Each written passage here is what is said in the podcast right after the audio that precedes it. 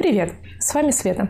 И сегодня я расскажу про веру и насколько она важна, когда вы учите язык или вообще осваиваете любой другой навык. Стоит вспомнить, как из прошлого эпизода я рассказывала про репетитора, который был у меня много лет.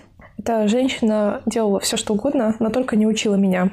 Нисколько не старалась, занималась собой, отвечала на звонки, читала что-то в телефоне, как я уже говорила, красила ногти на занятии. Я много лет не понимала, что можно по-другому, но в какой-то момент выразила свое недовольство и перешла в стадию поиска другого репетитора. Все получилось довольно быстро, через знакомых. И я пошла на первое занятие с опаской. Ожидала, что будет примерно так же. И было очень страшно почувствовать себя глупым человеком, который много лет учит язык и ничего особо не может сказать. Но сейчас я точно помню, что меня удивило с первого же занятия, с первого момента, как я вошла. Девушка использовала планшет, чтобы рисовать мне слова или что-то объяснять. Все, что она могла, она сопровождала рисунками. Также она печатала мне очень много статей. В основном это был TOEFL. Все, что связано с разделом чтения. Я тогда ничегошеньки не знала ни о международных экзаменах, ни о том, зачем это нужно, Задача была хотя бы ЕГЭ сдать. Хорошо сдать ЕГЭ. Но она ни разу за весь год, когда мне посчастливилось с ней заниматься, не гоняла меня по ЕГЭ. Она давала мне гораздо более сложные тексты и сложные аудио. Она давала очень много заданий на дом.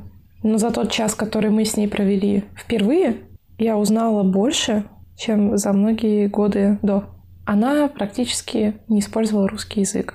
Мне было безумно страшно, что я когда-то не могу понять. Но она старалась так, чтобы все, что мне было непонятно, стало понятным.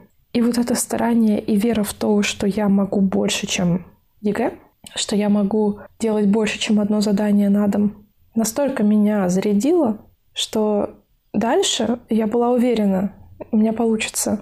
Мне стало вдруг интересно учить сложные слова, слушать аудионосителей, разбираться во всем этом.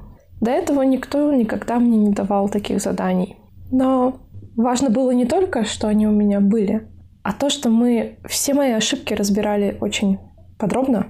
И пока я не получала правильный результат, идеальный результат, мы не шли дальше. Как-то раз я сказала, что я люблю слушать определенную музыку и иногда перевожу ее в стихах. И она сказала, присылай, я почитаю и посоветую тебе, как сделать лучше. У меня тогда была отдельная папка на компьютере, где я собирала свои переводы. У меня осталось очень позитивное и светлое воспоминание о тех занятиях. С возросшей нагрузкой в своей школе пришлось прекратить занятия с репетитором и самой много-много решать. Но я до сих пор считаю, что самое главное в этой истории было вера.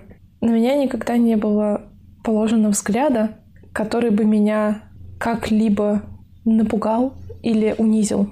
Но справедливости ради, везде вокруг этого было предостаточно. Поэтому, если нельзя найти кого-то, кто в вас э, верит, придется поверить самому. Брать что-то, что на уровень сложнее, чем вы привыкли. Если сделать это, то внезапно найдутся и силы, чтобы закончить. И самое важное, когда я занимаюсь сейчас, это понимание, что студенты могут больше.